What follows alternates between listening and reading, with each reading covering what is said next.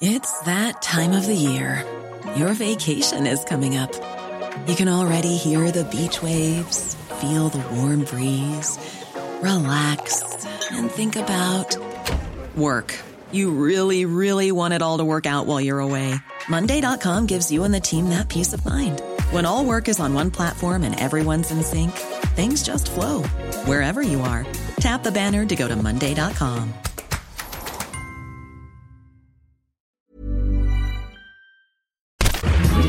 Minute Papillon.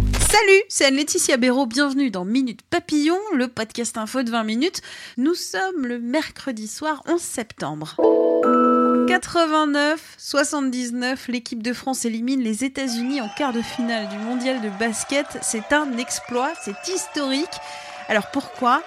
Car les États-Unis étaient invaincus en compétition officielle depuis 13 ans. Les Bleus filent comme une comète en demi-finale vendredi face à l'Argentine. Nous sommes mercredi, c'est les sorties ciné. Le film d'horreur Ça, chapitre 2 est en salle. L'occasion pour notre chroniqueuse Caroline Vier de revenir sur les icônes horrifiques devenues de véritables stars du 7e art. Non, ils ne sont pas gentils. Les monstres du cinéma hantent les écrans depuis longtemps. Nosferatu est l'un des premiers à pouvoir en témoigner.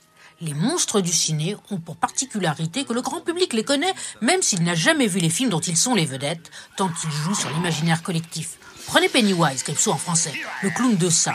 Sous les traits de Tim Curry ou de Bill Skarsgård, il semble issu d'un cauchemar d'enfant avec son nez rouge et ses grandes dents.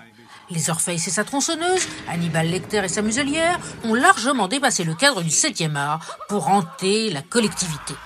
Même motif, même punition pour la poupée Chuck, le Ghostface de Scream et Jack Nicholson dans Shining. Et ils nous font peur, mais ils nous fascinent. Et ils n'ont pas fini de hanter nos écrans blancs et nos nuits noires pour nous faire frissonner de plaisir, à grand renfort d'armes blanches et de sang rouge.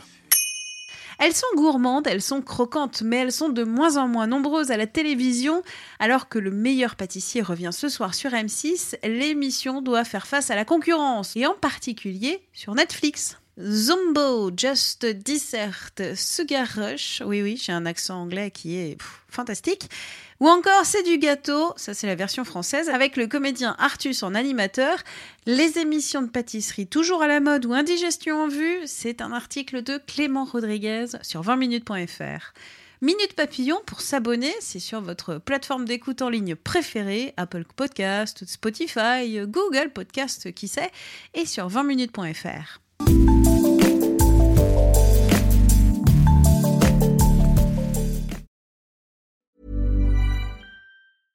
Ever catch yourself eating the same flavorless dinner three days in a row?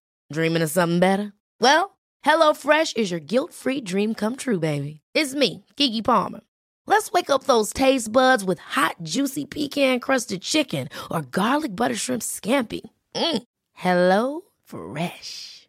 Stop dreaming of all the delicious possibilities and dig in at HelloFresh.com. Let's get this dinner party started.